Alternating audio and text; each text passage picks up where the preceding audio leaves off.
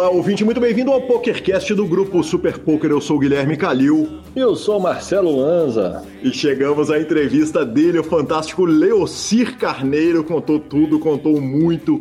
Que homem legal demais. Começo lembrando que o PokerCast é trazido a você pelo Pay for Fun, pagamentos online com praticidade e segurança, depósitos e saques direto nos principais sites de apostas e de poker. Fichas.net, troque sempre suas fichas por eles e Poker for Fun. Quer ganhar dos profissionais de poker? Não vai ser aqui. O Poker for Fun é um clube que você só joga com os jogadores do Poker for Fun. É exatamente isso, a gente não está em liga nenhuma. Venha jogar comigo e com Heron. Perguntas, participações, sugestões, promoções e comentários. O nosso e-mail é pokercast.gruposuperpoker.com.br, Instagram e Twitter, arroba Guicalil e arroba Lanzamaia. Nosso telefone é 031 75 18 9609 para você entrar naquele grupão maravilhoso do Telegram para nos mandar mensagens. Vale dizer que eu vou cortar esse e-mail qualquer hora, hein, Lanzinha? Ninguém está usando e-mail mais. Essa parada acabou. O rolê agora é mensagem no Instagram. Vamos fazer o seguinte: vamos pegar o nosso e-mail pokercast.gruposuperpoker.com.br e vamos criar um Pix com ele. E aí o cara, para mandar mensagem, ele manda um Pix com a mensagem no e-mail. Cara, que gênio, função, que gênio. Uma função maravilhosa para o e-mail. Lanzinha, você não tá na paçoca que o senhor tatuou. O senhor é um gênio do marketing, da estratégia dos negócios. Aliás, meus parabéns, inauguração em São Paulo do Max Poker. Eu não poderia deixar passar batido. Que lindeza, parabéns, Marcelo Lanza. Muito obrigado, muito obrigado, senhor. Muito obrigado a todos que compareceram. Foi muito legal. Nós estamos com pandemia, né? Então, nove horas tem que fechar tudo. Inclusive, foi hoje. Estou aqui gravando pós-inauguração, depois de andar ali aproximadamente 12 horas. E encontrei ouvintes do PokerCast, como não poderia ser, deixar de ser, né? Como não poderia ser diferente, os melhores ouvintes do mundo, você encontra aqui, a turma me parou no salão, falou que o programa é foda e tudo mais, é, é, é bom demais, viu? Que demais, que demais. A gente só precisa pedir desculpa pro Rodolfo que tá recebendo esse programa no dia do lançamento às 10 da noite. Aliás, às 10 da noite a gente tá gravando, ainda tem que subir. Desculpa, Fica... viu, Rodolfo? Desculpa. ah, a culpa foi do Lanza dessa vez. Não, e do Kowalski. Fique a dica. Ah, é verdade. E do, Kowalski. E do Kowalski. Ficamos com a palavra do querido Fichasnet. O Fichasnet é o seu parceiro para compra e venda de ficha nos principais sites de poker online. Chame o Fichasnet e avise que chegou até eles pelo PokerCast para participar de promoções super especiais para os nossos ouvintes. O WhatsApp do Fichasnet é 062 99837 1007 e lá você negocia suas fichas com os melhores preços. O Fichasnet trabalha com créditos do PokerStars, PariPoker, PP Poker, o Poker, EcoPays e AstroPay Card. Repetindo, o WhatsApp do Fichasnet é 062 99837 1007. O número está na descrição dos nossos programas. Fichasnet, confiança e melhor preço para suas fichas. Aí sim, chegamos à nossa sessão de notícias em uma semana que tem o Pocket Fives e Uri como líder, sem surpresa, mas a gente começa falando do WPT Online, Marcelo Lanza. WPT Online foi o seguinte, cara, o evento aconteceu, obviamente, como era de se esperar no Party Poker, e a gente evidentemente está falando do Main Event, 1.065 inscritos, três brasileiros na mesa final e a segunda colocação ficou com ele, o homem, a lenda, o gênio, entrevistado do PokerCast, sensacional no Aquele mundo. rapaz de olhos verdes ou olhos azuis? Ah, são coloridos, viu, velho? São, são aqueles olhos de Hollywood, né? Diferenciados. Cara, é mais do que merecido, né, cara? Uma forra gigantesca para Fabiano Kowalski. 401.792 dólares e 69 centavos, depois de um acordo no heads up. Uma mesa final que, como eu disse ali, foram três brasileiros. O campeão foi o Christian Rudolph, o austríaco, levou 487 mil dólares. E tivemos também o Luciano Holanda na quinta colocação, levando 112k. E ele, né? Ele, que homem, Yuri Martins, 86 mil dólares, mais uma bela colocação do brasileiro. Tivemos ainda o colombiano Sebastian Camilo na sétima colocação, trazendo mais um dinheiro aqui para a América do Sul, que estamos precisando, né, professor? Estamos precisando. Mas me conta uma coisa aqui. É, além do WPT, terras estrangeiras e tudo mais, o Luiz Duarte foi dar um rolezinho pela Flórida e ainda arrumou um dinheiro? É, ele vai tomar vacina, né? O cara pega um avião, vai tomar vacina, com a, a senhora Duarte, né? E, e tá postando foto deles na academia, 14 dias no México, dando rolé, passeando e tal, não sei o que. Chega na Flórida, vai jogar um torneiozinho. Eu poderia contar tudo para você, ouvinte do PokerCast, mas não, não é assim que a gente trabalha aqui, não. Então ficamos com o áudio desse homem sensacional, Luiz Duarte. O evento foi o número 3, Deep Stack Poker Series, buy de 600 dólares, 536 inscritos. Ele arruma 35 mil doletas, quer dizer, já dá para deixar o dinheiro lá nos Estados Unidos, não precisa nem trazer, porque a WSOP tá chegando e sim, ele está vacinado. Fala, Calil, tranquilo? Porra, prazer enorme estar podendo gravar esse áudio para você aí, podendo contar um pouco mais da minha experiência aqui nos Estados Unidos é, e participar mais uma vez do PokerCast aí. É, tá sendo uma experiência sensacional. É, eu vim para cá com a família pra, com a intenção de tomar vacina, né? Fizemos quarentena no México, aí vamos ficar aqui um mês nos Estados Unidos. De quebra a gente ia para Orlando também com as crianças e tal, e de quebra jogar aquele pokerzinho, né?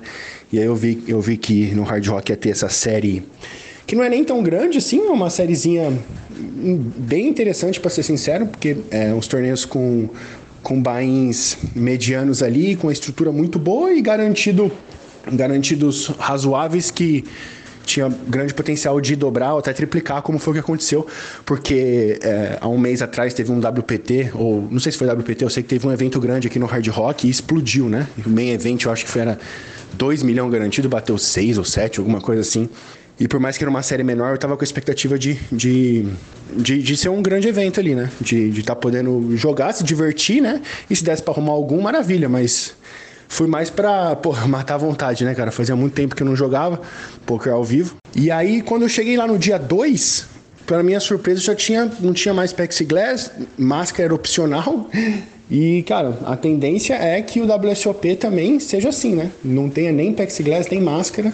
Claro que a maioria do pessoal ainda vai usar, né? Porque é uma, uma desculpa para você cobrir o rosto ali, passar menos tel e tudo mais. E até pode ser interessante é, eu mesmo acabar utilizando essa estratégia, por mais que eu não me sinta confortável na máscara, tudo que você puder esconder, se, se, se der para esconder, né? É, é, válido mesmo. Eu, eu acabei não usando nesse dia 2, mas eu, de forma alguma, eu, eu vejo deméritos nessa estratégia. E eu joguei dois eventos aqui desse, desse, dessa série Deep Stack, que, dicas de passagem, é, a maioria dos lugares que a gente vê, ah, torneio Deep Stack, muitos clubes aí acabam fazendo propaganda por torneio Deep Stack, que na verdade não é nada Deep Stack, né? É, pode começar com bastante ficha no começo, mas a estrutura de blind torna o torneio, na verdade, bem turbo e bem e nada de stack, mas esse não, cara, torneio fantástico, estrutura fantástica, começa com 40 é, minutos no dia 1, no dia 1 60 minutos no dia é, no, até o 23 nível, 60 minutos, depois 90 minutos, cara. e assim, os blinds quebrados, sabe? Tipo, eles, eles repetem o big blind e sobe o ante. Quer dizer, é, sobe o small. Então, tipo, sei lá, é 5, é, 5 15, depois 10, 15. Eles fazem algumas vezes, tipo, é tem um lá que é, é acho que é um e meio, não, um 3 e dois 3, sabe? E média da mesa final, por exemplo, era tipo 50 big blinds, assim, 60 big blinds, tá ligado? Teve uma hora que tava 60 big blinds. Reta final ali, média de 50 e 60 big blinds, sabe? Então é. Porra, e o field tava muito bom, muito bom mesmo, assim, sabe? É, acho que da mesma forma que aconteceu no online naquela época do boom, que muita gente é, muitos novos jogadores. Logo que, que a pandemia é, aconteceu, né? Logo que surgiu a pandemia, teve uma explosão, né? No online. E muito, isso aí é, é porque muitos jogadores acabam é, conhecendo, aprendendo o jogo, né? Na pandemia, né? Não tem nada para fazer, o pessoal vai lá e, e começa a jogar. E, e então isso está resultando numa, num novo boom no poker, né, cara? Então, assim, eu acho que tudo indica aí que esse WSOP vai ser uma explosão, né? É, como eu falei, o, o, WPT do mês passado bombou, esse aqui também triplicou todos os garantidos. O, eu joguei o de 600, que foi o segundo evento, e o main event de 1700. O de 600 dobrou o garantido e o main event quadruplicou o garantido, né?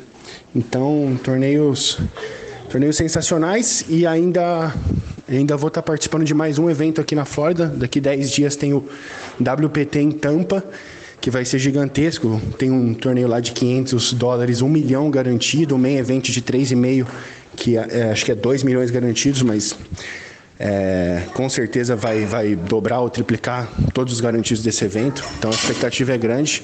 E eu volto para o Brasil no final do mês. Sensacional, muito obrigado, Luiz Duarte. Que homem, que homem, sempre aqui, carinhoso, né, participando com a gente do PokerCast, Lanza. A gente pode falar que essa é a forma segura de tomar vacina. É, exatamente, tá louco. Tá louco. Toma vacina, arruma 35 mil dólares. Sensacional, parabéns, meu patrão. Posso dar spoiler pro ouvinte ou nós vamos pular o spoiler dessa vez? Deve dar spoiler pro ouvinte. Ó, já tá convidado para vir para cá. Ó, eu já tô com uma entrevista gravada com ninguém menos que Marco Sheida, o Chacal, lenda do poker, naquela trabalho de sempre trazer o recreativo para falar a visão do jogador que frequenta o circuito. Trouxe o Chacal, foi sensacional a entrevista. Amanhã gravo com um dos gigantes do poker brasileiro, admirado por todos, por todos os gigantes do poker brasileiro.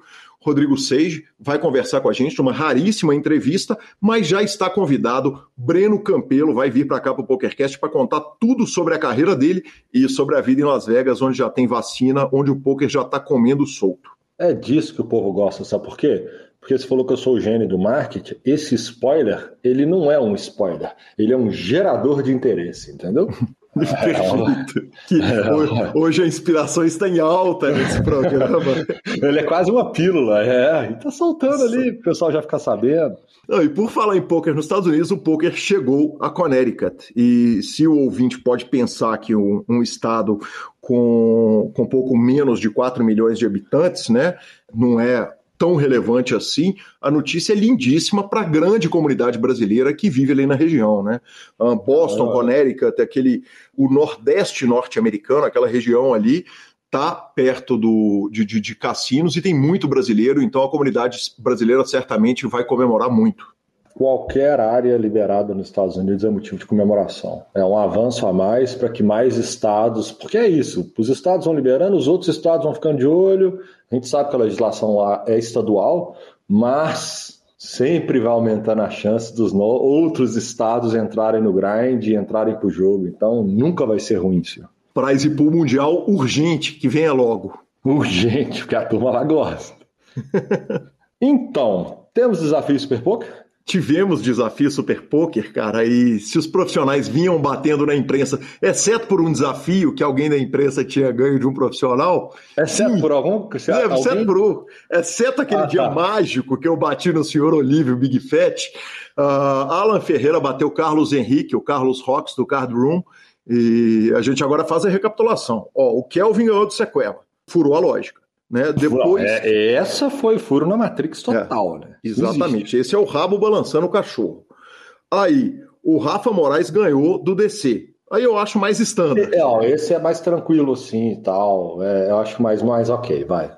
Aí eu fui lá, ganhei do Big Fat e agora o Alan Ferreira voa, empata a parada toda e é isso aí, a mídia voando, professor. a, mídia, a mídia mostrando que ela tem carvão para queimar. É tem carvão para queimar, exatamente. A gente dá notícia porque gosta, ao invés de ganhar milhões e milhões jogando poker. Não só de notícia, vive a, a imprensa do poker. Exatamente, exatamente. É, vale dizer o seguinte: eu, eu só vi o vídeo porque eu estava em reunião e aí você pode perguntar o seguinte, mas peraí, você viu o vídeo mesmo estando em reunião? Óbvio, né? Claro que eu deixei uma telinha ali no cantinho, dei aquela torcida, foi um 3 a 0 na fumaça, teve forte, teve tudo, mas eu ainda não ouvi o áudio. E muito em breve eu ouvirei e vou acompanhar ali as falinhas do Alan, que eu ouvi falar que ele foi nota 10 em falinha, hein? Aí sim, né? Trabalhando em todas as áreas, né? Exatamente, exatamente. Lanzinha, a gente encerra aqui a nossa sessão de notícias e aqui entraria um comercial do nosso novo patrocinador, o Pay for Fun. Mas ao invés disso, eu tomo a licença para ler a mensagem do nosso querido Octávio Júnior, é, lá do grupo do PokerCast. O Octávio fez um negócio muito legal, cara, que foi uma, um, um testemunho espontâneo a respeito da relação dele com o nosso novo patrocinador.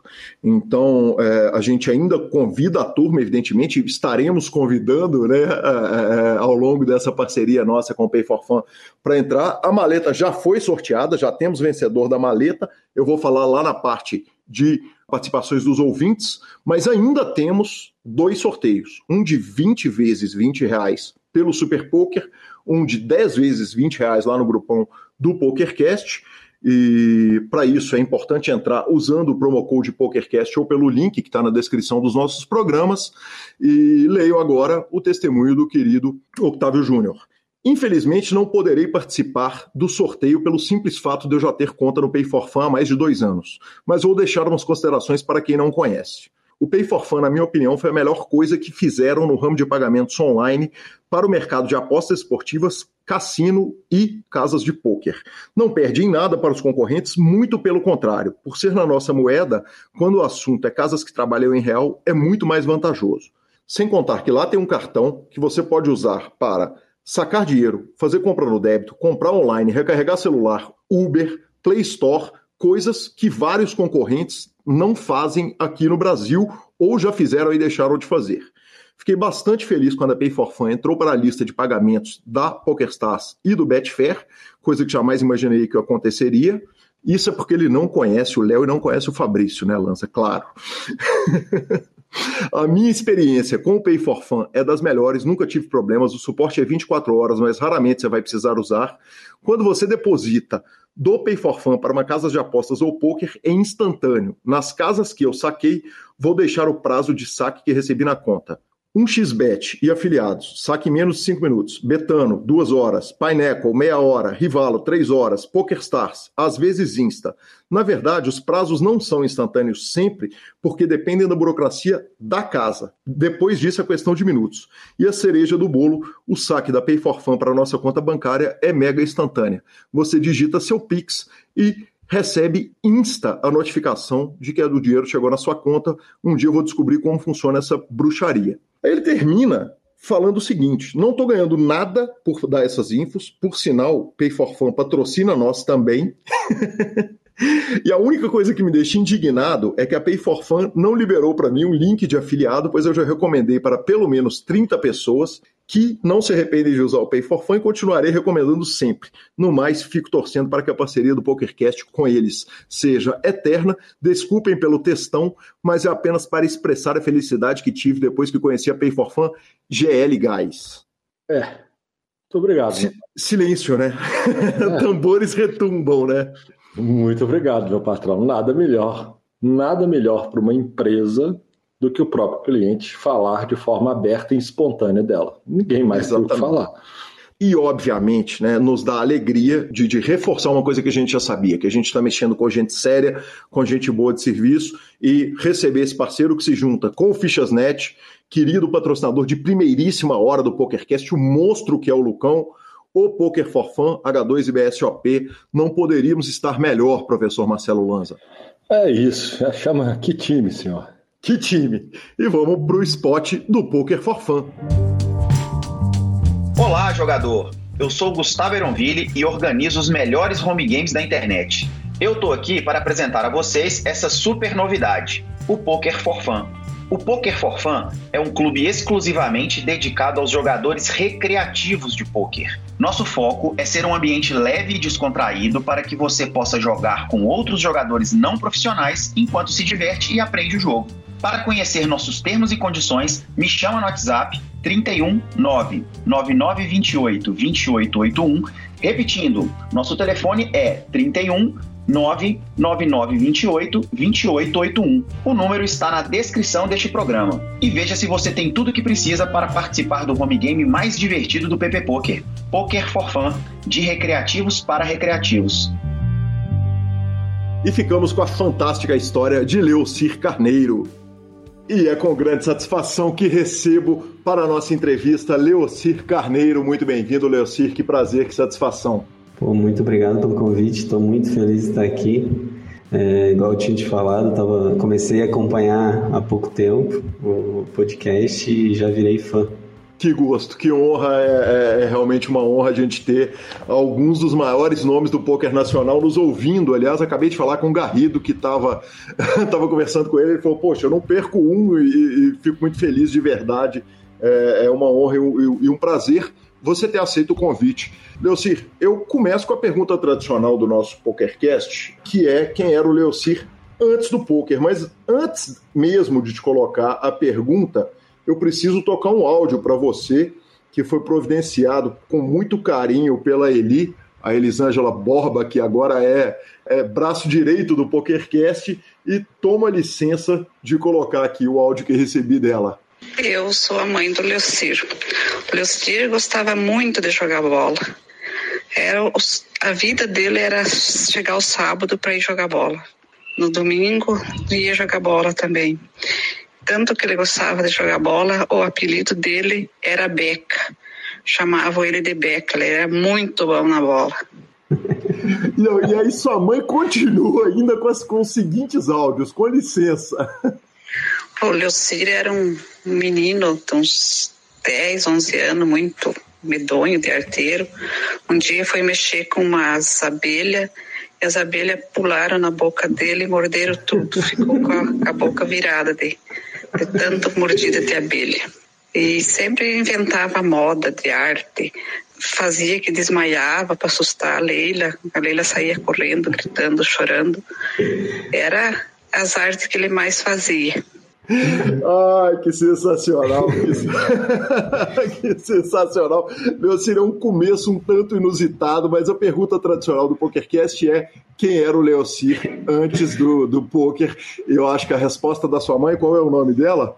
Dona Roseli. Dona Roseli, o áudio da Dona Roseli resume bem. Eu queria que você contasse pra gente, eu acho que é a definição medonho de arteiro é maravilhosa, né? é, eu, não tinha, eu não tinha essa leitura de que eu era tão bagunceiro assim, para mim que eu era normal. Mas é muito, muito legal, né? Traz boas, boas recordações. É, realmente eu gostava muito de futebol, né? Gosto ainda, faz uns dois anos praticamente que eu não jogo, mas é, se eu ver um, uma galera jogando ali, eu com certeza vou lá bater uma bola ainda. Então é, era meio que essa minha vida, né? Eu morava no sítio, então trabalhava bastante durante a semana, estudava e final de semana não via a hora de chegar o sábado para poder jogar bola, né? Sábado e domingo. E o Leocino era bom de bola ou era ruim de bola empolgado? Eu acho que eu treinei bastante e acabei ficando bom. Eu acho que eu era ruim e fui ficando bom. Teve uma época que eu que eu entrei para o time da cidade lá de futsal, a gente saía competir e tal. É, eu não cheguei assim a ser o, o nome do time, mas é, tinha uma, uma, participação boa até. E a cidade naturalmente Cascavel, no Paraná, correto? Não, é, né, é, eu nasci em Santa Isabel do Oeste, que é uma cidadezinha do, do sudoeste ali. Embora, é, embora se chame Santa Isabel do Oeste, fica no sudoeste. Está perfeito, tranquilo. tranquilo, Leocir. E aí o seguinte, o menino que era jogador de bola, é, se não era a estrela do time de Santa Isabel do Oeste, com todo respeito a Santa Isabel do Oeste, certamente não era um craque para jogar na primeira divisão do futebol brasileiro, certamente. É, é... Tem aquele sonho né, de ser jogador de futebol. Eu, eu tipo, fiz alguns, alguns testes né, e tal.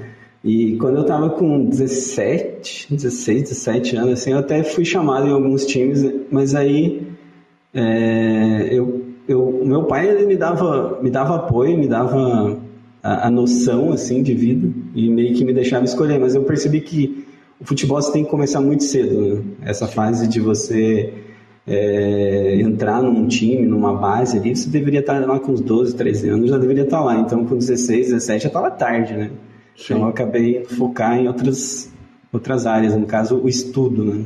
Perfeito. E o estudo é o estudo para entrar para a faculdade de engenharia agrícola, onde você formou e fez doutorado. Eu queria que você contasse um pouco a respeito dessa fase para a gente poder, junto com a fase de faculdade, depois dar a introdução de como é que o poker entra na vida do Leocir. É, então, com 17 anos ali, eu fiz o vestibular um pouco por pressão da minha mãe e do meu pai, né, para fazer o vestibular. Eu queria, eu queria muito é, trabalhar, né, era do CID, queria continuar trabalhando. Mas eles sempre tinham essa ideia de, de estudar, né? Aí eu falei, ah, então vou fazer o vestibular. Chegou lá na, no colégio com aquele, aquela cartilha, né, de, de vários cursos e tal, com meio que uma descriçãozinha de cada curso. Aí eu olhei lá, engenharia agrícola. Eu morei no sítio a vida inteira, trabalhava igual um louco lá, no, juntando pedra. Falei, ah, vou fazer essa engenharia agrícola aí. Tem mais, tem mais relação com a minha vida.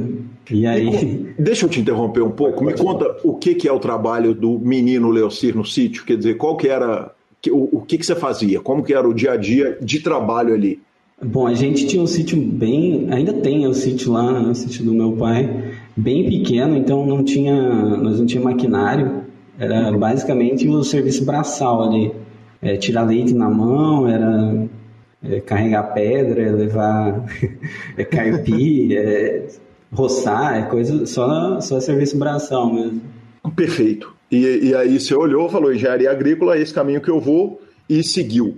É difícil imaginar o poker entrando na vida de um, de, de, de um menino em Santa Isabel do Oeste, no Paraná, é, no interior do Paraná, apesar do Paraná ser o estado proporcionalmente por 100 mil habitantes que mais trouxe entrevistados para o PokerCast.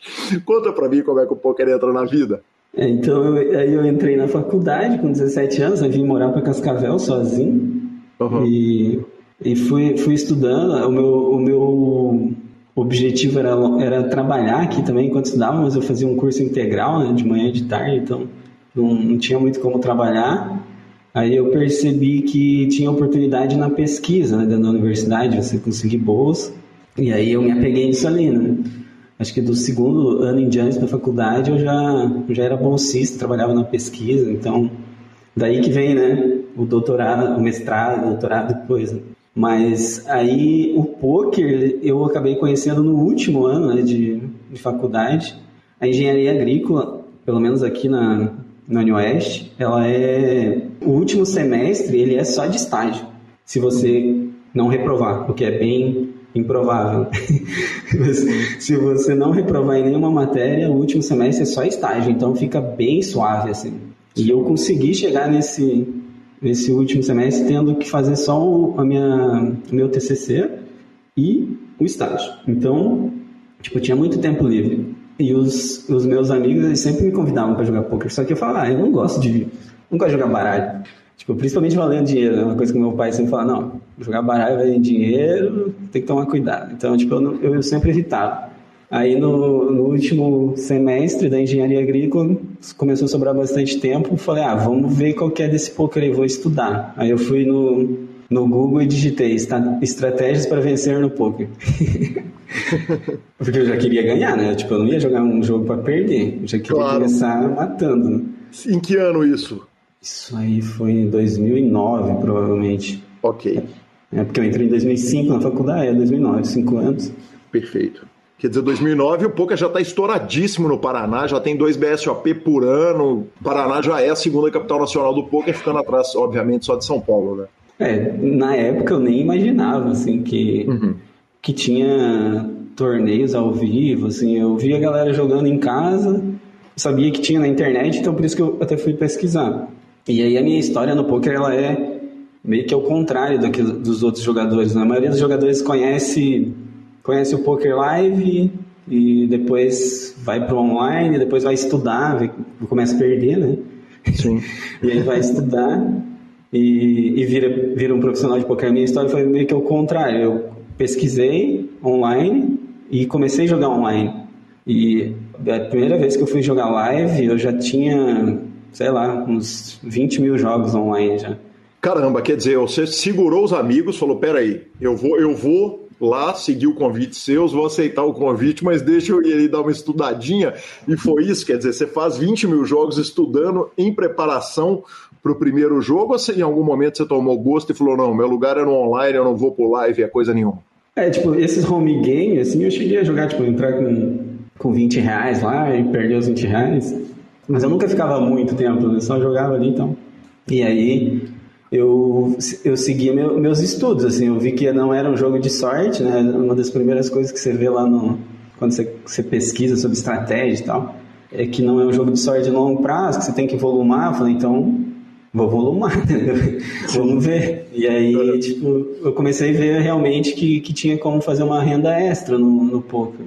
Perfeito. Isso sozinho, quer dizer, estudando sozinho, sem, sem ninguém. Sozinho. De onde cara. que vinha a informação?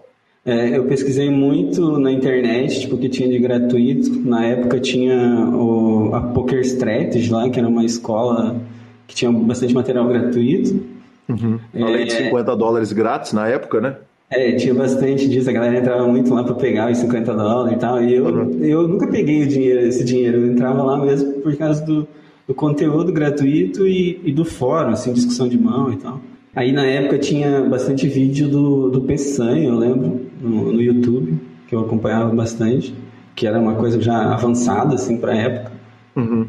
E, e foi isso, eu fui muito sozinho mesmo. É, aí eu fui fazer meu primeiro coaching, cara, acho que já era 2012, 2011, uma coisa assim. 2011 provavelmente, que era com o Marco Arruda, que eu jogava muito sitting goal, né? Uhum. Porque eu não tinha tempo, tipo, eu ficava na, na faculdade, eu tinha as aulas, né, no mestrado, na época do mestrado, de manhã e de tarde eu tinha, eu tinha laboratório, eu tinha experimento para fazer, eu tinha pesquisa, eu tinha que jogar bola, eu tinha que fazer academia, tinha que namorar e eu tinha que estudar poker e jogar poker. Né? Então, tipo, então tinha que ser esse tingol, não tinha como eu jogar outra coisa. E aí eu tive a oportunidade de, de fazer esse coach com o Marco Arruda, economizei uma grana ali, na época tipo uns 700 dólares, assim, tipo era muita grana, mas era, era o que, que eu sentia assim que, que me daria um, um up no jogo, né, para poder começar a ganhar mais, mais regularmente. Na verdade, eu, eu, sempre ganhei, né, porque eu sempre joguei muito barato, né. Uhum. Então, eu sempre ganhava, mas eu queria tipo ganhar nos limites mais caros, então eu fui, fui me especializando. Perfeito. E, Leuci, e nesse é, último ano de faculdade, quer dizer, já está nascendo uma semente de que você pode largar esse troço de engenharia agrícola e, em vez de fazer doutorado, virar jogador de pôquer, ou nós estamos no lazer total, só na diversão e usando como complemento de renda? É, eu não imaginava ainda, até o, o mestrado, assim, eu não, não, imaginava que eu ia ser jogador profissional. É, uhum. Durante a graduação, na verdade, eu já aprendi no final, então eu já tinha certeza que eu ia fazer um mestrado estava fazendo o projeto, tudo, já estava na pesquisa, estava bem encaminhado. É, aí durante o mestrado eu comecei a ganhar valores assim que completavam a renda. Né? Tipo, meu objetivo, lembro que no primeiro ano meu primeiro meu objetivo era pagar meu cartão de crédito. Só que o meu uhum. cartão de crédito ele é era tipo 200 reais por mês, sabe? Uhum. Então tipo era uma coisa bem bem básica, bem tranquilo. Aí lá no, no doutorado é que eu comecei é, a ganhar valores consideráveis, né? A, a, ver que, tipo, eu, se eu continuasse estudando naquele ritmo, eu estudando e evoluindo e tal, eu ia ganhar muito mais jogando poker do que sendo professor, né? Que é o que, infelizmente, no Brasil a maioria que faz doutorado vai ser professor porque a pesquisa ela é bem é, é pouco, pouco, investimento em pesquisa de, da parte das empresas, né? Quem mais investe é o governo e ainda assim é pouco. Perfeito. Então, o plano original era esse, quer dizer, eu vou fazer o doutorado, vou fazer mestrado para dar aula. Esse era o, o, o, o, plano naquele momento antes. É, eu, eu nunca quis dar aula, assim, é uma coisa que eu não gosto muito, é, mas como no Brasil não tinha muita opção, ia acabar que eu ia, ia em algum momento eu ia ter que dar aula. Eu queria muito ser pesquisador, né? Uhum. É, trabalhar só com pesquisa, com a parte de, de, de produção mesmo, ali, de resultado, de análise, de, é, de, de, escrever, de, de, de, expor isso, né? De se sentir útil para a sociedade. Mas eu sabia que no Brasil ia ser bem, bem complicado. Então eu sabia que uma hora ou outra eu ia acabar tendo que dar aula. E não era uma coisa que eu queria muito. Aí quando eu, quando eu vi que o poker poderia me dar mais retorno financeiro que ser professor e muito mais prazer, né? Porque ser professor deve estar entre as, as coisas mais difíceis aí para se fazer. Uhum. Então eu acabei é, me dedicando ainda mais e me agarrando ainda mais no poker. Perfeito. E aí, de repente, você entra naquela, no, no, no, velho dilema do Phil Gordon, que é todo dia que eu saio para trabalhar, eu estou deixando de ganhar dinheiro, correto? Quer é. dizer, se eu saio para estudar, eu estou perdendo dinheiro. E houve dilema, tipo, vou largar o doutorado ou nós fomos até o final? É, o, a maior dificuldade foi na metade do doutorado, assim, porque os meus ganhos um pouco eram muito altos já. Uhum. É, e, e a vontade mesmo de estar tá jogando ali, de, de evoluir era muito grande. Só que eu não, não abandonei o doutorado porque, igual eu falei, eu participei da pesquisa desde o segundo ano da, da minha faculdade. Então, o governo investiu muito dinheiro em mim. Uhum. Eu ganhei bolsa durante, sei lá quantos anos, daí quatro, dois, uns dez anos praticamente, né? Então, eu, eu precisava terminar esse doutorado para devolver para a sociedade um, um resultado de, de muitos anos de, de estudo, né? Perfeito. E nesse ponto você ainda está estudando sozinho? Não, é, eu estudei sozinho até lá 2011, aí eu fiz o coach com o Marco Arruda, aí acho que em 2012 eu estava procurando outro coach para fazer, E tudo, tudo muito caro, né? Para uhum. Pra minha banca. Sim. E, e aí eu acabei encontrando um projeto que era você ter aula com cinco instrutores, você pagava uma entrada, né, um valor fixo e mais uma porcentagem do seu lucro, que se não me engano era 15%, 20%. E essa comunidade, né, esse grupo é o Step Team, né, que, que na época eram os instrutores eram o Matheus Lessa, o Igor Campanha, Gremista K, o Thiago Grigoletti, que é meu sócio hoje, e o Gui Moura, que também é meu sócio. Perfeito. É, antes da gente passar para o STEP, eu tenho uma pergunta que, é, que me vem naturalmente. Quer dizer, você falou, eu tinha que devolver para a sociedade é, um pouco do que um tanto do que ela me entregou, sendo pesquisador, sendo professor, afinal de contas, teve um investimento enorme. E um dos grandes questionamentos que eventualmente surgem do poker, apesar de eu não concordar muito com ele, é de que o jogador de poker pouco acrescenta na, na composição social, né? no, no tecido social ali da, do mundo. Havia esse questionamento, Leocir? Acho que eu nunca parei para pensar mais profundamente sobre isso, né? É, acho que eu sou egoísta demais para parar para pensar, digamos. Mas, mas sem dúvida, em algum momento você para para refletir nessas coisas. Mas eu acho que tem outras formas de você ajudar a, a sociedade a, a, ser melhor. Né? Eu acho que uhum. não necessariamente você vai, ah, porque você é jogador de poker, você vai parar de estudar outras áreas e poder contribuir em outras áreas. Então, tipo, hoje, por exemplo, a gente tem empresa que está aí é, dando emprego para várias pessoas, dando oportunidade para várias outras pessoas é, ganhar a vida. Então, acho que, que tem outras formas, sim, de, de contribuir. Perfeito. Uh, e aí você entra para o STEP, que é um formato que, que era absolutamente inovador e que eu estou tomando aqui a ousadia de faz, é, é, fazendo, cometendo a ousadia de falar que não deu certo, tanto que não é o formato que acabou firmando, né? O, o formato que a gente vê hoje são os times de poker, em que o jogador está lá estudando e ele contribui com o ganho, mas é, é, é, uma, é um vínculo diferente do vínculo eu entro, eu vou pagar para estudar com os meus ganhos. Eu queria que você contasse como é que era aquele formato inicial da escola STEP, que não era um time, correto? É. Então, foi uma coisa que me chamou muita atenção na época, porque eu não tinha interesse de, de jogar pré-time, mas eu tinha muito interesse de ter aula com, com esses caras aí que estão nos times. Então, caiu como uma luva, né? É, e essa questão de hoje não, não ter tanto, eu acho que a Card Room ainda tem esse formato, mas tipo o Snap parou, tinha outros que tentaram e depois parou.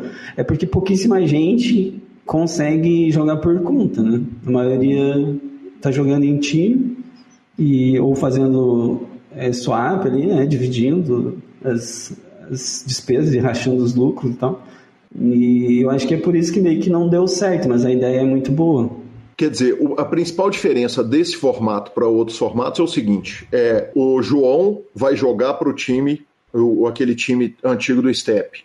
E aí o João, então, joga com o bankroll dele e no final do mês ele tira um lucro e um percentual do lucro vai para o time. Quer dizer, como é que funciona, como é que funcionava a remuneração do time, como é que o Leocir pagava ao Step o aprendizado que ele estava tendo? Era, eu não estou lembrado se era por mês ou a cada dois meses, mas eu acho que era por mês. Então, ah, eu fechava o meu, o meu mês lá, ganhei 10 mil dólares, uhum. eu vou pagar, sei lá, 1.500 dólares por, por step. E se eu não ganhei nada, eu não vou pagar nada. Então, é, era, tinha muito interesse dos instrutores de que a pessoa ganhasse. Então, isso que me chamou bastante atenção. Por outro lado, uma coisa que me soa muito natural é, é, é, é a, a, seguinte questão. O time consegue aplicar no jogador a parte técnica, mas ele não consegue aplicar a parte psicológica. E a, a, a parte psicológica é uma perna muito importante ali, daquela sustentação da mesa que é jogar pôquer, né, das pernas todas, o técnico, o psicológico, o físico e tal. E, e não é um risco enorme para o time, quer dizer, de passar uma técnica e o jogador não ter o psicológico, ele não vai ter remuneração nunca, ele vai estar só jogando uma, uma energia fora? É, acontecia, né? tipo, acontecia bastante de, de jogadores bons, né? É, não conseguir dar, dar o retorno, né? mas é, faz parte do, do risco, da mesma forma que você, na verdade, você está exposto a uma variância muito grande nesse formato, né? Porque pode ser que o cara hit um torneio gigante, né? Como pode acontecer de um cara que teria um potencial de te dar muito retorno e não te dar retorno nenhum, até porque os contratos acho que eram de seis meses só, assim, era uhum. seis meses de aula e, e, outra coisa, né? Geralmente o resultado do que você estuda hoje, ele vai vir um ano depois, né? Então era Sim. muito era muito injusto algumas coisas, né? É, porque o contrato de seis meses, o cara faz o contrato de seis meses, aprende em seis meses, e daí daqui um ano ele ganha, mas ele ganhou por causa do, do conhecimento que ele obteve lá atrás. E aí o time não tem, no caso do Step, não tinha nada dessa de porcentagem. Existia uma seleção dos jogadores, quer dizer, o Step escolhia quem eram os jogadores que eles iam colocar nesse formato, ou, ou qualquer um que se inscrevesse, como é que funcionava isso? Nessa época eu não era sócio, né? eu era aluno, então eu não tenho certeza se tinha, mas eu acredito que não, porque você pagava uma taxa inicial, então sei lá, você pagava 500 dólares para entrar ali e depois uhum. mais porcentagem. Então eu acredito que eles aceitavam qualquer pessoa, mas se a pessoa nem fosse jogar, ela já ia ter aquelas aulas, então já ia já ia, ia ser bem barato. Né? Se a pessoa, ah, não vou jogar, vou ficar pagar esses 500 e 500 dólares ter aula durante seis meses com cinco instrutores diferentes, eu sei de graça. Uhum, entendi, perfeito. Leocir, ainda a respeito desse formato, porque ele é curioso, é a primeira vez que o, o, o ouvinte certamente está podendo ter contato com essa realidade. É, hoje a gente sabe que alguns jogadores recreativos, se pudessem entrar para um time, por exemplo, se você pega o, o, Vascão, que é um jogador recreativo, uma condição financeira muito boa, passou aqui pelo PokerCast, conversou com a gente, e ele falou, falou, cara, se eu pudesse entrar para um time, pagar uma nota para poder ter a aula do time, sem jogar com swap, sem nada, quer dizer, ele só quer acessar aquele conhecimento, o, o jogador que joga pela competitividade recreativo, isso funcionaria muito bem. Hoje, como dono do Step, você acha que isso é um formato que para vocês ou para outra pessoa seria viável? É, tem bastante, bastante não, mas tem, tem procura mesmo de, desse, desse perfil de jogador. Assim, as pessoas elas vêm falar comigo, ah, o Step ainda está fazendo aquilo, aquilo que fazia, não, não tem mais, formado, ah, que pena tal. Eu acho que teria ainda um, uma parcela da, da população assim dos jogadores de poker que são lucrativos e que, que não querem entrar por um time, né? que querem tipo jogar por conta, mas está se atualizando ali. Então eu acho que, que daria, assim, acho que seria viável. Uhum. Pensando, pensando mais em alguns pontos, né, tipo tempo de contrato, alguma coisa, talvez, talvez seria viável, sim. Sim, porque às vezes o jogador nem se importa, ele muitas vezes ele vai pagar mais do que ele vai receber, do que ele vai conseguir ganhar na mesa. Ele só quer o conhecimento, né, nesse caso desses jogadores. É, e hoje em dia tá, o acesso a a, a coach né, de, de, de, qualidade assim, do, do, dos brasileiros está tá bem restrito por causa disso, né? É muito time. Ah, você quer ter coach com Padilha? Não tem mais como. Padilha tá lá no samba e só dá aula pro samba. Ah, o Jamie Walter só dá aula pro, pro Farbet. E ficou nessa. Aí eu só dou aula pro Step. Não adianta. Então, tipo, ficou assim. O cara que, que realmente quer um conteúdo de qualidade acaba buscando conteúdo fora do, do Brasil, né? Bacana demais. E aí o aluno tá no time, tá jogando, quer dizer, a, a turma tá enxergando e de repente o aluno do time vira dono do time, né? Tipo, é, teve golpe. Conta para mim como é que o Leocir de aluno vira sócio do Step. É, então eu entrei, eu acredito que foi no primeiro projeto desse formato e aí fui renovando, né? E eles foram sempre fazendo é, deixando mais fácil para mim para que eu ficasse, ah, diminuir a porcentagem para 10%. Eu já não precisava ficar pagando para inscrição porque eu já estava lá dentro. Uhum. Chegou uma hora que eu já estava, tipo, não estava pagando mais nada para eles, eu já estava lá só, tipo, ajudando, é, dando aula, ensinando os caras que eram os, os iniciantes ali. Uhum. E, e aí o Guimora, ele precisava de grana, e não, na época eu não vou lembrar para que, que ele precisava de grana, mas ele precisava de grana e ele falou assim, olha, Sir, eu vou vender uma porcentagem para você se, se você quiser comprar, porque eu preciso de grana, não é por. Né, ele, ele não queria vender, mas ele, como ele estava precisando de grana, e ele só ia oferecer, e os outros sócios só iam aceitar também se fosse para alguém que já está ali, né? Já sabe como é que é. Então eu fui o cara que estava ali no, na hora certa, no lugar certo, né? Sim. E aí eu comprei a porcentagem, metade do que ele tinha. E aí eu comecei a trabalhar no Step. Eu não tinha, eu não tinha experiência nenhuma, assim, de de gestão, nem de, de dar aula também, né? Então, eu, no começo eu fiquei só me, me adaptando ali e tal, e daí depois acabei... Depois teve a saída né, dos outros sócios também, o, o gremista cá, o Matheus Lessa e o Igor Campanha foram saindo, e aí quem ficou foi comprando, né, parte deles, e, e aí foi aumentando o trabalho, né? E aí eu fui obrigado a trabalhar. Perfeito. Me dá uma situada temporal nisso, quer dizer, é, quando você entra para o time para jogar como jogador, se ainda está no doutorado? Tô. Quando eu entrei no STEP, eu estava começando o doutorado, e ali de, de aluno, né? Uhum. Aí, quando eu comprei, eu acho que eu já estava no, no finalmente do, do doutorado. Perfeito. E aí, de repente, você pensou e falou, cara, não tem a menor possibilidade de eu ir ser pesquisador ou professor e, e assumiu essa função de jogador de poker e terminou no sacrifício? É, né? Eu já sabia que eu não ia ser, mas assim eu, eu terminar. Da metade do doutorado em diante, assim, eu tinha certeza que eu não ia é, mais seguir na, na, vida acadêmica, mas eu foi na raça mesmo, sabe? Tinha dias que eu que eu tava triste, assim, eu não queria estar ali, mas eu eu sabia, eu sentia que eu precisava terminar aquilo. Perfeito, bacana demais. É, e aí, de repente, você compra do Gui, tem uma adaptação toda, evidentemente, para que você fosse é, é, sócio efetivo, professor do time, né? Quer dizer, aparentemente, você entra como aluno, passa a ser aquele aluno bom da academia de karatê ou de jiu-jitsu que começa a dar aula para os novatos, de repente é sócio da academia e viramos sócio. Fala para mim hoje, a, a, conta para mim um pouco a respeito do STEP, quer dizer, é a primeira vez que eu recebo um dos diretores do STEP aqui é, e eu queria que você falasse um pouco a respeito do, do, do, do formato do time. É, o STEP, tanto pela, por essa questão de vir de uma escola, ele ele pega muita a garotada de base. Assim, tem muita gente que é formada dentro do Step, né, que começou lá jogando buy de 1 dólar, 25 centavos, e hoje está jogando 109, 215. Uhum. A gente não tem muito é, high stakes, né? Tipo, quem joga mais caro lá, acredito que seja eu, e eu, o Grigo ali, que são os, os sócios, e tem mais uns dois, três assim que jogam mais caro, mas a, a, grande parte está jogando micro, micro e low stakes, né? E, e é mais por essa questão mesmo de, de formação, né? de, de começar com uma escola. Na verdade, o, o Gui e o, o Igor, o gremista lá atrás, eles perceberam isso, que eles a escola formava os caras, os caras pegavam conhecimento, daí daqui dois anos eles estavam num time e estavam dando dinheiro pro time. Eles falaram, pô, então vamos criar um time. Uhum, perfeito.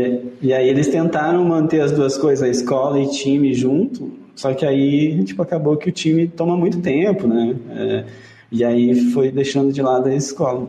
Perfeito. Uh, e aí vocês formam um time que pega que tipo de, de, de jogador? Quer dizer, o, o, o é, é existe alguma diferença no step com relação, por exemplo, para usar o exemplo que você citou, o Forbet? Tem uma demanda menor para o jogador de micro? Quer dizer, você consegue pegar um jogador que é mais iniciante, que é mais cru, que tem menos volume de torneios? É, o nosso foco é pegar jogador que joga micro, né? Uhum. Mas também a gente pega jogador que joga que já é um jogador consolidado e tal. Mas hoje o Forbet tem várias divisões, né? Sim. Então eles também pegam, tipo, eles têm uhum. o, só de, que joga só nos aplicativos, eles têm. Então, tipo, acho que eles englobam toda a parte, qualquer tipo de jogador, o Forbet engloba, e eu acho que o Step já vai englobar mais o pessoal que está iniciando ou o pessoal que está é, numa fase média, digamos assim. Bacana demais. Leoci, vou te pedir licença para tocar outro áudio, cara. Esse áudio é muito especial, ele chegou aqui e, e, e é um assunto que muito me interessa. Vamos lá. A história que eu lembro do Leocir é o dia que ele ganhou o BSOP Millions lá. A gente tava tudo bêbado lá no, Vila Madalena, lá, chumbando e tal, comemorando. E tava o troféu em cima da mesa e tudo. A gente tava, tava doidão lá, muito feliz. E aí chegou uma hora que, tipo, acabou, né? Acabou o rolê, acho que era 4, 5 da manhã. E a gente tava voltando de Uber pra casa e o Léo, assim, tipo, entrou no Uber e tal. Ele entrou com o troféu no colo, assim, ele. Aí ele se emocionou, sabe? Acho que caiu a ficha ali pra ele na, na hora que ele entrou no Uber, porque ele tava doidão, tava bêbado e não tinha se ligado, ele tinha sido campeão, eu acho. Porque na hora que ele entrou ali no, no Uber e tal, ele olhou pro troféu e ele, nossa, realmente é meu, eu ganhei, não tô sonhando, é de verdade, tá ligado? Aí foi da hora, porque realmente foi a primeira vez que eu vi o mito emocionado. Sensacional. O jogador em questão é o jogador Safada 1, o Nick Safada 1. E, e, foi um áudio que a Eli me mandou com toda a gentileza. E, e Leocir, isso é uma coisa que não tem jeito de falar, é, que é a cravada no BSOP Millions. É, é uma cravada brutalmente relevante, né? O torneio mais importante do, do, do, do nosso hemisfério, um dos torneios mais importantes uh, do, do, do, mundo, né? E, e, o BSOP, logo numa etapa do Millions, recente, em 2018, é, conta para mim um pouquinho a respeito de quão importante na carreira do Leocir é a cravada do BSOP, vale dizer para 1.185.830 reais, né? É, então, foi é, o, o, divisor de águas, assim, para eu ser conhecido, né? Ser, ser o Leocir, porque eu era um jogador de poker profissional ali, que sempre jogava, tinha os meus resultados, nunca, nunca tive um big hit, né? Assim, nunca, até o momento, né? não tinha um big hit. E ninguém me conhecia, assim, né? Tinha, tinha uma galera do, do poker que me conhecia, mas ninguém sabia quem que era o Leocir. E aí, depois desse BSOP Millions, é, eu até estranhei, assim, né? Porque do nada apareceu mil pessoas no meu, no meu Instagram lá, que deveria ter 300 pessoas, só meus, meus amigos e meus, meus familiares. Então foi uma coisa muito surreal, assim, para mim. E num momento muito especial, né? Quer dizer, a esposa grávida, eu queria que você falasse um pouco a respeito de como estava a vida na hora que o BSOP veio e, e, o baralho abençoou e falou: vai lá que é seu, malandro. É, 2017, né, que é o ano anterior, foi um ano bem, bem fraco, assim, para mim, em termos de, de resultado, mas foi um ano que eu estudei muito, né, e, e aí eu comecei 2018 vendo que, que os resultados estavam começando a aparecer. Como eu estava muito mal de grana, eu comecei a vender cota para esses eventos ao vivo, né? Então eu tinha feito cota pro pro, pro BSOP do meio do ano, que é em São Paulo, que, que tinha o campeonato brasileiro de equipes, que eu, que eu fui, né, que eu participei por ter sido campeão paranaense no 2017, fui campeão paranaense, e eu ganhei eu ganhei o direito a participar da seleção paranaense de 2018. Aí eu, como eu ia ter que ir para lá para jogar, eu falei, ah, vou vender cota. Aí eu vendi cota, só com os amigos meus, é, fiz reta final lá, caí 50 left do, do main event, a gente foi campeão do, por do equipes, né? que foi um, um, feito também muito, muito importante. E fiz outras retas dos torneios lá que eu coloquei na, na cavalada e tal, fiquei up. Aí o próximo evento foi o BSOP de, da Argentina, né? no cassino. Sim. Aí, mesma história, vendi cota e fiz mesa final. Aí, Sim, oitavo colocado para 10 mil dólares, né? É, acabei levando uma bad lá no FT e tal, e, mas eu sentia que, que, tava, que tava próximo, assim, que eu tava jogando muito bem e que logo ia aparecer alguma coisa grande. E aí, no BSOP Millions, vendi cota de novo, os meus, praticamente os mesmos amigos, amigos meus que compraram ali. E, cara, deu tipo muito certo, assim, parecia que, que as coisas estavam predestinadas, né? Eu não, não passei é, por nenhum, nenhum aperto, assim. Eu, uhum. eu, falo sobre isso que a única mão que eu fui a win pré-flop que eu poderia ser eliminado, isso aí foi tipo uns 20 left, eu tinha rei rei, o cara tinha 9-9. Todas as outras vezes que eu fui a win, se eu perdesse, eu ainda ia sobrar com ficha no, no torneio. Uhum. Então, tipo, a estrutura do BSOP permite isso, né? Sim. Deu aquele cheiro. Quer dizer, aliás, você falou que vários amigos seus compraram. Tem uma história de que o Gui não comprou, né? O Gui Moura escapou da compra do BSOP. É, o Gui Moura era um dos que sempre comprava, né? E, e chegou no BSOP Minions, ele tinha reservado. Aí eu mandei, acho que eu já estava tendo o BSOP. Eu falei, ô Gui, é, vou precisar ir da grana, você vai ficar realmente? E daí ele falou, não, cara, não vou conseguir. Tô... Ele tava um monte de problema lá resolvendo, os problemas da empresa, não vou conseguir e tal, pode vender para frente, pode passar para frente. Eu falei, ah, então fechou. Daí acabou que eu nem vendi todas as cotas, né? Eu acho que eu tinha colocado tipo 20 cotas à venda, eu vendi 17, uma coisa assim. Quer dizer, ele... você ficou com mais. Além dele Exato. não ganhar, quem ficou foi você. Foi perfeito.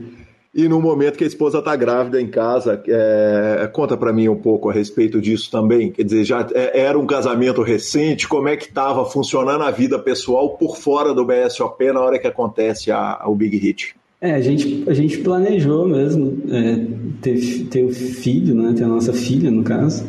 É, mas a gente não estava assim numa situação financeira muito boa, né? Tipo, gastos muito altos e e os meus ganhos não estavam constantes, então tipo, eu sempre tento focar no, no step, assim, para dar aula, é, para não dar aula por fora, mas eu lembro que naquele ano eu até dei algumas aulas por fora, assim, para fazer um, uma renda, então a gente não estava numa situação muito boa, e... mas como diz, né, filho dá muita sorte, cara. Já, já, eu já tinha me falado disso, o Ender, né, que é um amigo meu de, de Maringá, que acho que está jogando no FU agora, e, ele falava, cara, filho dá muita sorte. E, e, minha filha nem tinha nascido, eu já ganhei o BSOP Minis, então acho que, que dá muita sorte mesmo. Que demais. A volta para o Paraná tem fotos espetaculares, né? Gente com cartaz, faixa, é, entrevista em rádio, televisão. Conta para mim também a respeito disso. Que coisa sensacional. É, eu levei um susto, né? É, tem um amigo meu aqui de, de Cascavel que é, era um dos sócios da Liga Cascavelense.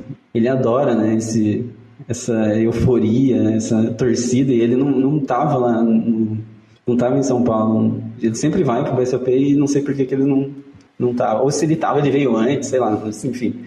Aí ele armou tudo, né? Hora que eu cheguei ali tinha faixa, tinha, tinha a TV, né? Ele chamou a TV e contou, o cara tinha ganhado um milhão lá, só pra tirar aquele alvoroço na hora que eu chegasse, né? Que demais, que sensacional. Leocir, é, uma coisa que, impressionante né, da sua carreira é o seguinte: você tem em 2019 um post jogando na Liga Cascavelense. É, você falou que o campeonato de equipes de 2018 você é convocado por ser campeão paranaense. E não tem tanto resultado de live, né? Quer dizer, quando a gente pega o Random Mob, são 351 mil dólares de ganhos totais, o que não é tão distante de ser relevante, especialmente considerando o dólar atual, mas dos quais 307 mil dólares são é, só o BSOP. Então, quer dizer, sobram 51 mil dólares de, de prêmios totais fora do, do, do, do, do main event do BSOP Millions que você cravou. É, claro que os campeonatos paranaenses eles não entram no Renomob, nem o, o Cascavelense, mas, mas me impressionou muito essa questão do grind de jogar em Cascavel, de jogar no Paraná, de jogar o campeonato estadual. É uma coisa que você dá importância específica, quer dizer, eu vou fomentar o, o poker local ou é pelo prazer? O que, que te motiva para jogar o, o, o, o local? É, eu, é, igual eu falei, eu demorei muito tempo, assim, para para ir jogar live, né? E aí, quando eu fui, eu acabei gostando principalmente da parte social mesmo, né? De encontrar outros jogadores que estão ou estão numa fase acima ou estão numa fase abaixo. Então, tipo, os caras que estão acima de mim, eles conseguem me ajudar, eu consigo ajudar os que estão abaixo. A gente está ali discutindo e isso é, me fez evoluir muito. Então, eu acabei gostando bastante do ambiente do live. Uhum. Aí, como que eu fui grindar esses eventos? Eu acho que foi mais é, aleatoriedade. Assim, eu joguei. Eu lembro que em 2016 eu joguei a primeira etapa do que era o PPT, que era o Paraná Poker Tour, e foi em Cascavel. Aí eu joguei a primeira etapa e eu fiquei em segundo. E aí tinha um ranking. Eu falei, ah, agora eu vou, vou eram só quatro etapas. Eu falei, vou jogar vou jogar de novo, vou jogar as quatro etapas. Aí eu fiz mais uma mesa final e acabei ganhando esse ranking. 2016. Uhum. 2017, a primeira etapa do Paranaense foi em Cascavel. Sim. Aí eu joguei é, a primeira etapa, cravei a primeira etapa. Primeira etapa. Daí eram sete etapas, ou seis etapas, né? Eu falei, ah, vou ter que jogar todas agora. E o prêmio era uma viagem para Vegas, né? E aí, eu, lá na última etapa, eu tinha que ficar em quinto lugar, eu acho, para ganhar o ranking, que era em Curitiba. E daí eu acabei ficando, acho, em quarto, ganhei o ranking e, e aí tive a oportunidade de, de ir para Vegas. Então as coisas meio que foram acontecendo, assim. Eu também ganhei um ranking aqui da, da Liga Cascavelense, né? Tipo, eu joguei muito na Liga Cascavelense porque eles, eles sempre me apoiaram, né? Eles sempre compravam cota também desses, desses eventos live. a gente fazia parceria para dar, dar curso lá e tal. Então eu sempre jogava. E aí eles fizeram também um ranking de high roller durante o ano e eu acabei também ganhando esse ranking. Que demais, que incrível. Leuci, falar em rankings, prêmios, premiações, é, é, é honrarias, uh, o senhor é top 10 Triple Crowns do mundo. é impressionante, oitavo colocado do mundo em Triple Crowns. E esse é um assunto que o ouvinte do PokerCast pode não estar tá familiarizado, bem familiarizado, porque fala-se pouco na mídia brasileira a respeito das Triple Crowns, mas é uma honraria gigante dada pelo Pocket Fives que o jogador, para ser campeão de uma Triple Crown, ele tem que ganhar três torneios distintos, em plataformas diferentes. O início dos três, dos três torneios, das três vitórias, eles têm que ter tido início entre um período de sete dias ali. O prize pool do evento precisa ter pelo menos 10 mil dólares, os torneios precisam ter todos pelo menos 100 jogadores, e só vale torneio a dinheiro real, naturalmente, satélites não contam. O campeão mundial é o Murman, para surpresa de nenhuma pessoa, que tem 30 Triple Crowns. É, o P. Kaiser, o Nicolas Fierro, de chileno, tem 21, mas depois dele, todo mundo que está no top 10 tem entre 12 e 7 uh, é, Triple Crowns. Então você está ali encostado no terceiro colocado com oito Triple Crowns, sendo que o Grigo é o décimo colocado, né, seu parceiro de time. E, e, cara, oito Triple Crowns é, é, é, um esforço específico que você faz para ter essas, essas honrarias todas, ou, ou, ou, isso parte do fato de que você joga em, em um monte de, de sites e em diferentes plataformas? É, acabou acontecendo meio que naturalmente por eu jogar em muitos sites, né? É, e, e, eu ser um cara que volumava muito, né? Hoje até que não, mas é, antigamente eu jogava muito torneio durante muitas horas, assim, então, é, sei lá, eu chegava a jogar 100 torneios em um dia. Aí jogando em várias, várias plataformas, é, acabou que as primeiras ali foi acontecendo e, tipo, aí eu fui olhar lá e falei, nossa, é, não é uma coisa tão simples de ganhar, né? Tem, tem, tirando o Murma, né? tirando o Murma quase ninguém ganha. É, então eu falei, cara, é uma coisa, é um, uma motivação a mais para eu estar tá sempre cravando torneio. Uhum. E aí eu utilizei disso para cada vez estar tá mais com vontade de cravar torneio. Então houve um foco, quer dizer, chegou num ponto que na hora que você cravava dois torneios em plataformas diferentes, você virava e falava, cara, eu vou focar na terceira plataforma, porque uma hora eu alcanço o Murma. É, tipo, quando ocorre isso de eu ganhar dois torneios em, em, em, plataformas diferentes, aí sim eu já, eu já mudo bastante meu foco mesmo. Porque aí vale a pena, né? Antes disso, acho que não, né? Tipo, de ficar só jogando só por causa da Triple Crown. Acho que daí você vai perder, vai perder muito dinheiro, né? Você tem que pegar os torneios que são, que são mais EV para você. E aí, se acontecer de você ganhar dois, aí sim você corre atrás.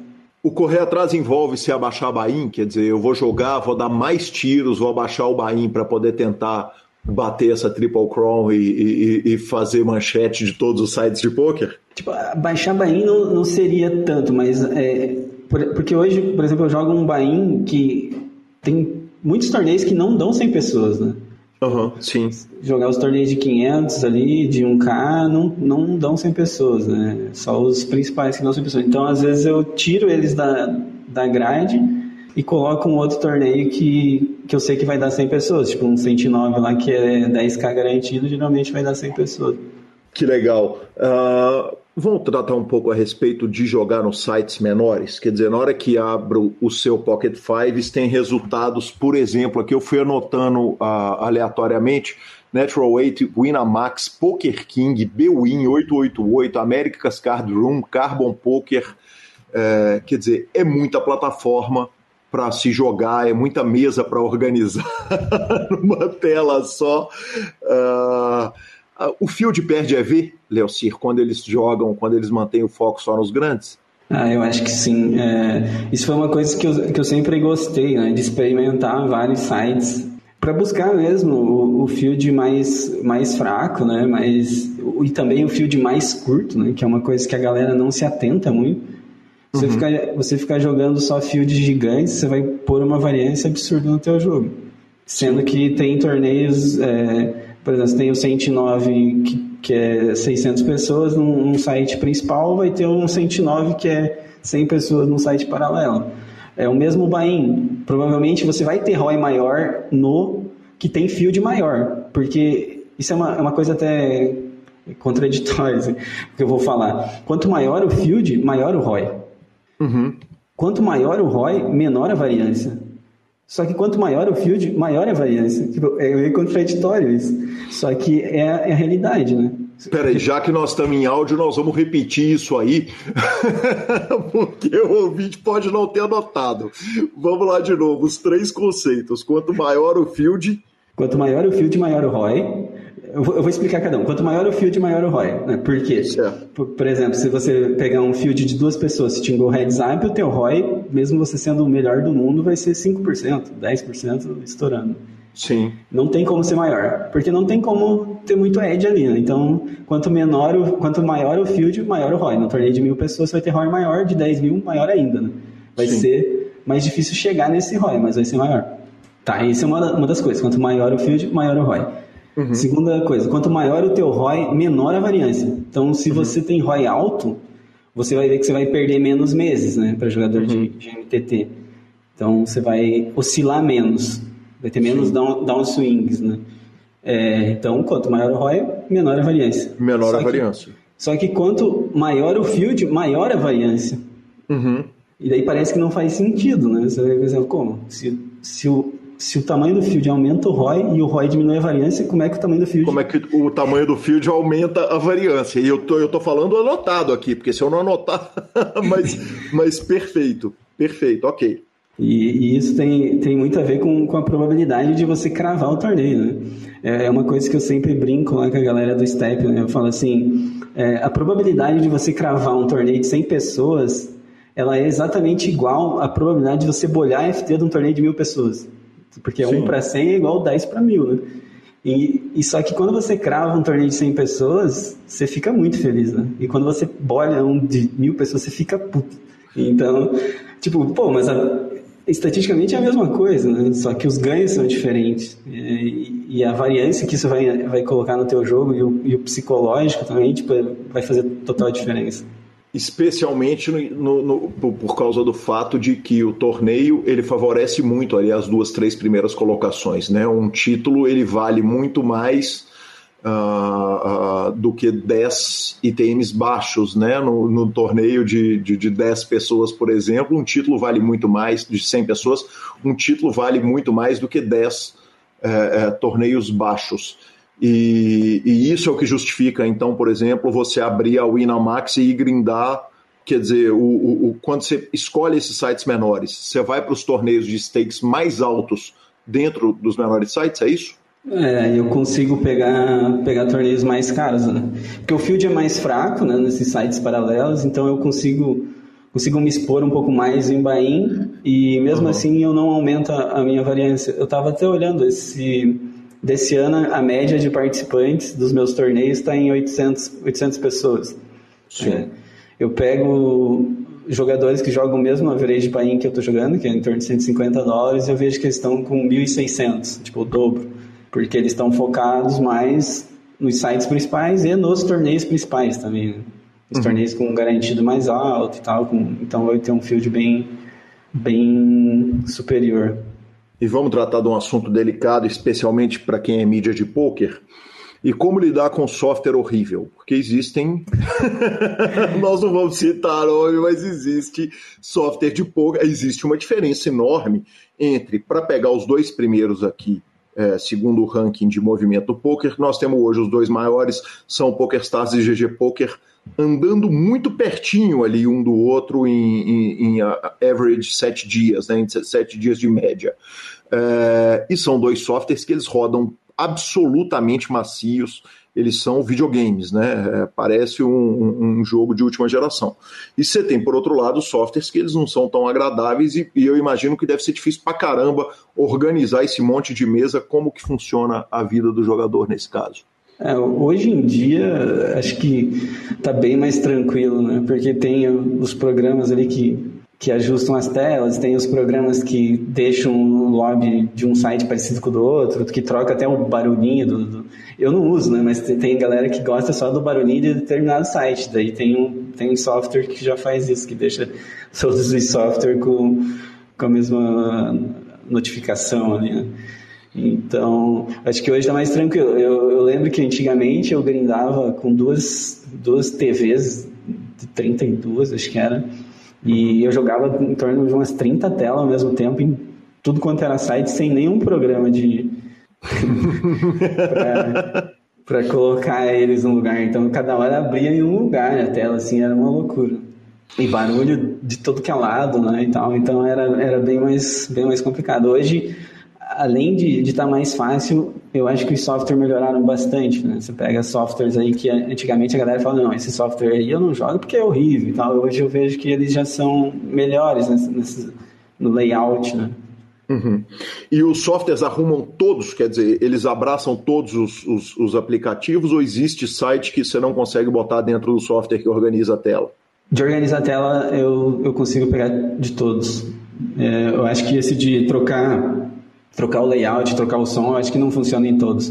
Mas esse de organizar telas eu consigo pegar todos os sites. E, e para o menino que está entrando lá no micro stakes do, do time, do step, o que, que você diz para ele? Quer dizer, você fala, você tem que jogar no GG e jogar no PokerStars porque você vai ter que bater os melhores fields, ou se liga e vai jogar nos pequenininhos, vai lá para Unibet jogar, porque é lá que você vai arrumar o, é lá que o dinheiro está mais fácil. É, o Step ele, ele era bem focado no, nos principais também, assim. É uma coisa que eu, eu até fui implementando mais lá. Principalmente para quem está jogando mais caro, é buscar esses outros software, porque tem. Não que para quem está jogando barato não, não vale a pena, vale também, tem bastante oferta, vai, vai diminuir a variância. Mas para quem joga caro, vale muito a pena, porque é, tipo, o field é muito diferente. Tipo, um 109 sei lá, de um site lá do Inamax, por exemplo, de 100 euros do Inamax, é, é muito diferente o field do 109 do PS. Né? Uhum. Então acaba fazendo muita diferença. Já no micro, o, do, o, micro do PS é uma teta também. Então você pode continuar jogando ali no, no PS, tem bastante oferta. Bacana demais, bacana demais. E IPP e o poker, quer dizer, você grinda o, os aplicativos. No, no, momento a gente vê fields que ainda estão muito impressionantes, né? Remetem ao início do poker lá em 2009, quando você começou no Paraná. Ah, eu, eu tentei jogar nos aplicativos, assim, mas o horário não me favorece. Assim, eu, eu sou um cara que eu tento, eu tento manter uma rotina de uma pessoa normal, embora eu seja, sei que é impossível, né? mas eu, eu tento não ir dormir tarde, tento acordar cedo, fazer, fazer algum exercício, é, levar minha filha no colégio, eu tento, tento fazer o que uma pessoa normal faria. E, então eu tenho evitado assim, de jogar até muito tarde. Né? Perfeito, bacana demais. Agora nós vamos falar um pouquinho a respeito das homenagens ao senhor e eu começo com esse áudio do Léo Duarte 13. Eu fiquei sabendo aí que a turma tá me imitando, né? Eu não sei o porquê, né? Acho que é porque eu falo meio tranquilo assim. Mas agora falando dos ranges assim como um todo, né? É, eu queria contar uma coisa para vocês que aconteceu comigo aqui no Grind, né? Eu abri uma mão do GP o, o Xiaomi tribetou, né? E é um spot standard, assim, a gente já tá acostumado, né? E eu, como robô, né, fui lá, olhei minha root e notei que ele tinha um tribet muito alto, né? Eu achei que o meu asa 5 sutas já, já era o suficiente, né? Então eu já forbitei chove lá, 50 blinds, né? E ele tinha as asas, né? Paciência, né? Vamos reentrar e vamos para a próxima, né? É isso, pessoal. Muito obrigado. obrigado, Léo, obrigado. É, te imitando e, e, e, e saiu, quer dizer, tem muita gente que tem foto sua nos, uh, uh, nos sites, nos aplicativos de PP Poker e, e leu o mito, muitos apelidos, muitos nicks e muitas imagens te homenageando. Isso é. te orgulha, te faz sorrir? É uma das coisas que, que realmente me, me alegra no, no dia a dia, assim, ver que, é, que eu estou conseguindo é, contribuir com alguma coisa, a galera se espelhar em mim para tentar ser um jogador profissional, para tentar bater um, um, limite acima, sei lá, para tentar melhorar no jogo, então é uma coisa que, que me orgulha muito. E essas brincadeiras aí são, são a melhor parte do poker. Né? Eu, eu tive o, o prazer de estar lá no, no QG do Step durante o, o Scoop e conviver com essa galera aí, Léo Duarte e toda a galera lá do QG. E a gente às vezes terminava o grind lá, é, uma, levava umas baralhadas e tal, terminava meio triste, mas é, não dura cinco minutos porque a galera é muito alto astral. Isso aí acaba ajudando bastante. Legal demais. Eu, eu para minha penúltima pergunta, uh, eu vi que você é adepto do jejum. E eu queria que você contasse um pouco, porque a gente fala tanto de meditação, você, é também adepto do The Rose, é, é, vegetariano, né? Passou a ser vegetariano, mas disso a gente falou, do, do, do The Rose, da meditação, da yoga, a gente falou muito, mas sobre jejum é, a gente falou pouco. Eu queria que você falasse um pouco a respeito de que vantagem é, uma alimentação de vegetais e principalmente o jejum podem trazer para a atenção e, e para o dia a dia do jogador de pôquer? É, eu, durante a minha vida, assim, eu sempre gostei de tratar o meu corpo como um laboratório. Então, eu fiz muitas experiências, assim, e dentre algumas, a, a, o vegetarianismo ele acabou me, me conquistando, porque é, eu percebi muito, muito rapidamente que melhorava muito o meu foco, minha, minha energia, né? De tipo, quem precisa jogar 12 horas sabe, né? Você chega lá no final, você não tá, tá morto, não tá prestando atenção mais em nada. Então, eu percebi que, que o vegetarianismo foi muito bom nisso. E outras coisas, né? O jejum também, o jejum eu comecei ele meio com preconceito, né? Do, do tipo, ah, é para emagrecer, né? Então, vai vou fazer aqui, mas é para emagrecer. E depois eu percebi que ele também ele também tem é, essa questão. Você vai ficar muito mais atento quando você está com fome. Você vai ficar muito mais estressado também.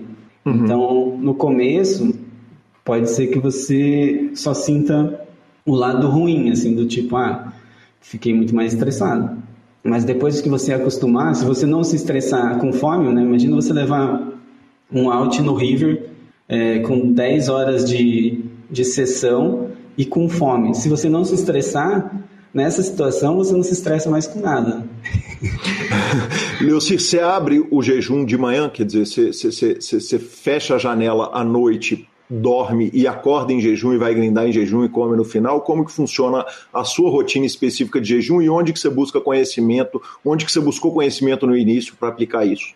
Então, eu, no começo eu testei é, quebrando, quebrando o jejum ali à noite, mas eu percebi que não, não foi muito bom, pelo menos para minha rotina. Uhum. É, para minha rotina, o que eu achei de melhor assim foi ah, almoçar e, e aí começar o jejum e quebrar ele antes do almoço ali de manhã seria tipo uma espécie de, de café, mas só para quebrar o jejum, não com uma comida pesada, né? Porque se, não adianta muita coisa você fazer 24 horas de jejum e quebrar o jejum comendo uma macarronada. Né? Tipo, você vai, todo o, o, benefício que ele teria você vai acabar é, perdendo ali pelo, pela quebra do jejum. Hum. Não necessariamente, né? Quer dizer, de qualquer forma, aquelas 23 horas de jejum, de 24, não, não, é, é, é, a gente tratando ali de, vamos supor, um jejum de 20 por 4, 20 horas em jejum, 4 horas alimentando, e pelo amor de Deus, ao ouvinte que tiver pensando em fazer jejum, consultem um médico, consultem um profissional. Nós estamos aqui tendo uma discussão que não é, não é específico, não é diretamente recomendação a ninguém. Mas, mas de qualquer forma, quer dizer, tem um processo de desinflamação ali naquelas 20 horas, independente de como você quebra, é, e de atenção, frase do Danilo Molina no, em 2010 ou 2011, eu ouvi falar que o homem com fome caça melhor. E é impressionante, né? A, a, a, como que a gente ganha atenção em, em jejum, né? Sim, é, isso aí foi a coisa que me fez é, praticar. Né? A atenção, você fica muito ligado, muito ligado mesmo. É, e outra coisa que eu vou falar é que tem que testar, né? Eu, por exemplo, eu falei, ah, vou ficar 12 horas sem comer. Só que aí eu percebi que 12 horas eu já ficava. Então, tipo, não, falei, não, 12 uhum. horas é pouco. Aí eu fui para 14, eu fui para 16 até ficar 24 horas, né? Mas não, não, às vezes para uma pessoa que está acostumada ali com pequenas refeições, ficar 8 horas já vai ser vai ser difícil né, no começo. Então, tipo, tem que, tem que ir testando, tem que ir devagar, não pode ir, de preferência, também consultar um médico para acompanhamento, senão pode desenvolver outros problemas. Perfeito, não. E tem hipoglicemia, tem um monte de coisa que impede a pessoa de fazer jejum completamente. Então, o que você faz é comer antes do grind, você começa a sessão bem alimentado e termina no, no, no, no, no meio de jejum, porque você vai dormir sem comer, correto? Uhum. Perfeito. Quer dizer, na hora que você precisa mais da atenção é a hora que o jejum tá batendo, né? Tá, tá, tá dando onda. É isso aí. perfeito, perfeito, que bacana. Leocídio, eu termino com o áudio também, voltamos a dona Roseli para o último áudio, porque vai ter aqui, aqui vai ter que ter inclusive tecla SAP, tá? Foi mexer no engenho do vizinho, ele e o Anderson, que era amigo dele, atorou o dedo fazendo arte. Atorou o dedo, eu preciso da tecla SAP. Se atorar é bater, arrancar, perder, cortar. Me conta, é, por favor. Não atorou, tá aqui. é, mas é, é, a gente fazia. Uma, esse meu amigo, o Anderson, a gente fazia umas bagunças fenomenal, assim. Tinha uma criatividade para fazer, fazer bagunça que era coisa de outro mundo. E, e, realmente eu acabei colocando o dedo na engrenagem, assim, no momento errado, e ele esmagou. E aí eu quase perdi a, a ponta do dedo. E me conta, dona Roseli, que o senhor não só estourou o dedo, como enrolou ele num pano e foi para a escola. E na hora que a professora viu, ela quase morreu porque o dedo estava praticamente pendurado, teve que reconstruir. Dona Roseli trabalhava no hospital. Conta para mim a história inteira, porque eu falei, cara, um cara que vai com o dedo caindo para a escola, ele não tem medo de chovar 12 bebê na bolha nunca. É, eu esmaguei ali meu dedo, aí era, tinha uma vizinha nossa ali que ficava do lado, eu fui lá e pedi para ela um pano, enrolei, peguei um ônibus e fui para aula, né? Sei lá quantos anos eu tinha, devia ter uns 3, 14 anos. E Aí, beleza, fiquei na aula, acho que tinha aula, sei lá, de matemática, fiquei na aula e depois era aula de educação física. Aí na aula de educação física, é, tênis de mesa, né? E eu gostava muito de tênis de mesa. Ficava lá horas e, tipo, muito raro de alguém me tirar. E eu jogando com a, a mão esquerda, era o que eu tinha esmagado. Tipo, eu coloquei ela na barriga, assim, né? Pra não doer tanto, e jogando ali com a mão direita de repente começou a pingar sangue, né? Uhum. e eu nem vi, jogando ali, de repente a professora falou, o que que é isso aí, Lucir? Não sei o que, deixa eu ver. Ela pegou pra ver e quase desmaiou. Né? e aí você vai parar no hospital? Ela falou, não, vamos pro hospital agora, você vai precisar dar ponta aí, isso aí. Aí foi pro hospital lá, minha mãe já se assustou também, né? E Aí fazia anestesia, né? anestesia debaixo da unha. Nossa, foi terrível. Acho que por isso que eu não queria ir para o hospital, porque a anestesia lá ia ser mais. É, ia ser um trauma maior do que esmagar o dedo no engenho. O dedo tá bom? Tá bom. A unha, a unha vem, vem sempre com defeito nesse dedo, mas tá aqui. Cara, Leocinho, muito obrigado pela companhia aqui uma hora, por abrir o coração, por contar tanta história, por tanta teoria de pôquer incrível. É, é, é, é, legal demais poder cutucar um, um, um, cérebro como o seu. E muito obrigado pela participação e pela franqueza. Pô, eu que agradeço. Estou feliz demais de ter participado e espero que todo mundo goste e aproveite um, um pouquinho. Bacana demais. Eu, nós tivemos com, com o Step aqui recente, né? Tivemos com o Big Fat, agora com você, mas tem muitos nomes aí que nós vamos buscar, né? O Gui mais cedo ou mais tarde vai ter que vir aqui, o Grigo também tá no, no, no, no alto da minha lista aqui, logo logo trago eles. Muito obrigado. Oh, valeu. Redes sociais, vovô? Redes sociais, Lanzinha. A gente lembra que toda terça a gente joga o torneio do PokerCast, custa 20 realitos, a gente faz um meet com os ouvintes. Então encontramos a turma toda essa semana. O Alon ganhou, o Gui Bayer ele ficou na segunda colocação, o Gui que é campeão do Super Poker Team Pro.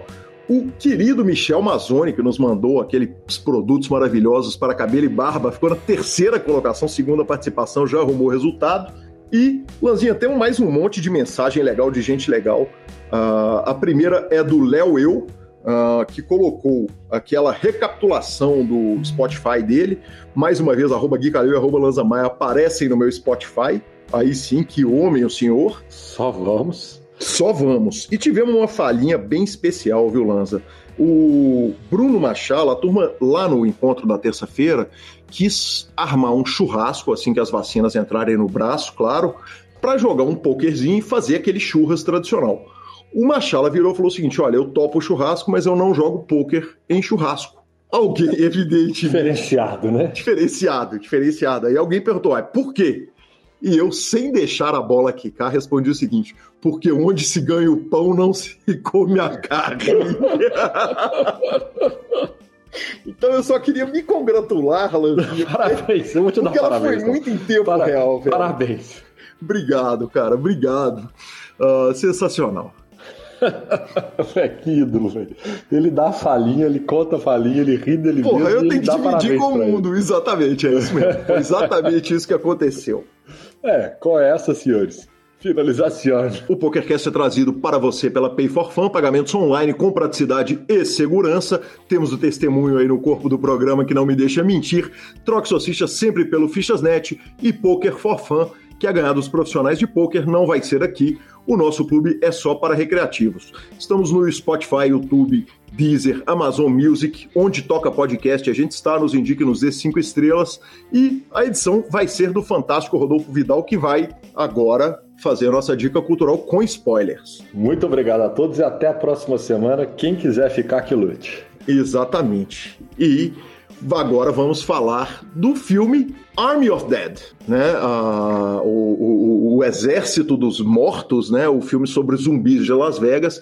Sendo um filme que se passou em Las Vegas, a gente precisava falar dele e lamentei o fato do filme ter duas horas e meia, mas conforme prometido para o ouvinte, sentamos e assistimos o filme. Curiosamente, curiosamente, a gente tinha combinado no programa passado que a gente ia assistir o filme. Sim. A gente tinha de chegar hoje, né, na gravação com o filme assistido. Sim. O Calil me manda mensagem falando assim, falando comentários sobre o filme. Eu estava literalmente na cena final, então quer dizer, a sintonia tá boa, nós fomos ver o filme junto.